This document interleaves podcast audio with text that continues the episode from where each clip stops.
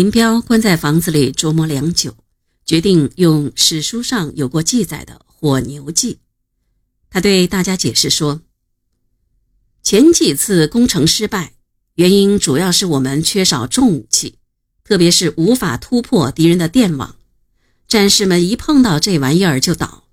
人怕电网，牛不一定怕。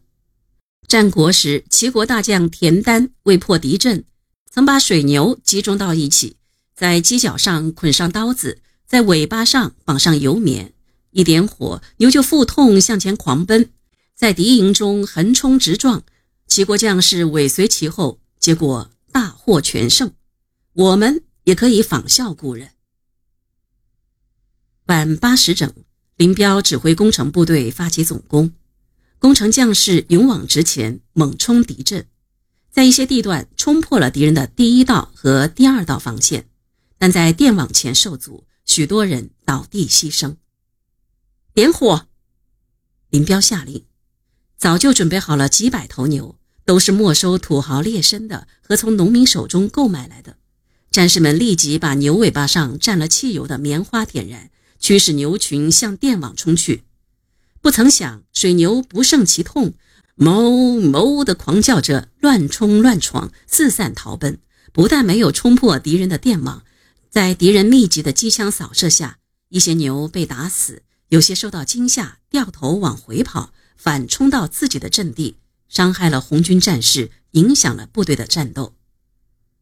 此外，红军还买来许多群众打河的河桶，把每只河桶安上两个轱辘，用浇上水的棉被蒙在河桶前面挡子弹，战士在后边推着河桶向前冲锋。这个办法在敌人强大火力下也难以奏效。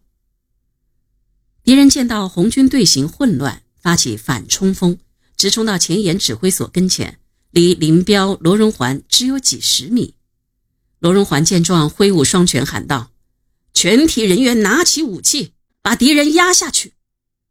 指挥所的警卫员、通讯员、炊事员都抄起枪来迎敌，与敌人展开肉搏。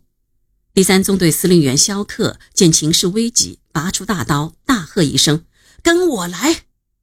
带领部队从侧翼扑向敌人，才把敌人打退了，化险为夷。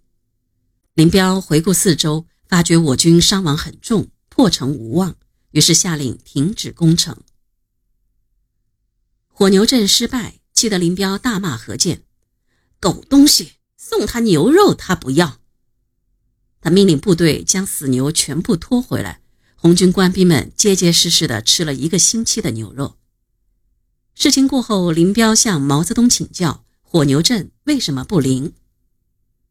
眼熟史籍的毛泽东耐心地向他传授：火牛阵的关键是要用木棍把两头或三头牛的颈项连在一起，并在外沿用夹子从两侧夹住，这样牛无法转弯，只能低着头并列地向前冲。而我们没有用这一招。牛一条条散兵游勇似的乱闯，所以不能起到预想的作用。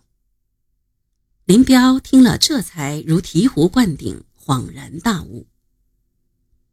眼看大军久困长沙城下，伤亡很大，而敌人援兵将至，毛泽东、朱德毅然决定撤围长沙，转向株洲、醴陵等地，另寻战机。九月十二日，方面军总部下达了撤围长沙。进占株洲、萍乡待机的命令。九月十三日，毛泽东以第一军团前委书记的名义，在醴陵给中央写报告，分析了攻长沙不克的原因：一、未能消灭敌之主力于打攻势之前，敌共有三十一团之众，我在文家市、猴子石两翼，虽已消灭敌兵在五团以上。但大部队尚未消灭即退入城壕，因此敌有余力守城。二、群众条件不具备，城内无工人暴动，无士兵暴动以为响应。粤汉路、临平路及对河群众没有起来，不能断绝敌人之水陆交通，不能封锁敌人之经济及军事运输。三、技术条件不具备，敌之工事是欧式重层配备。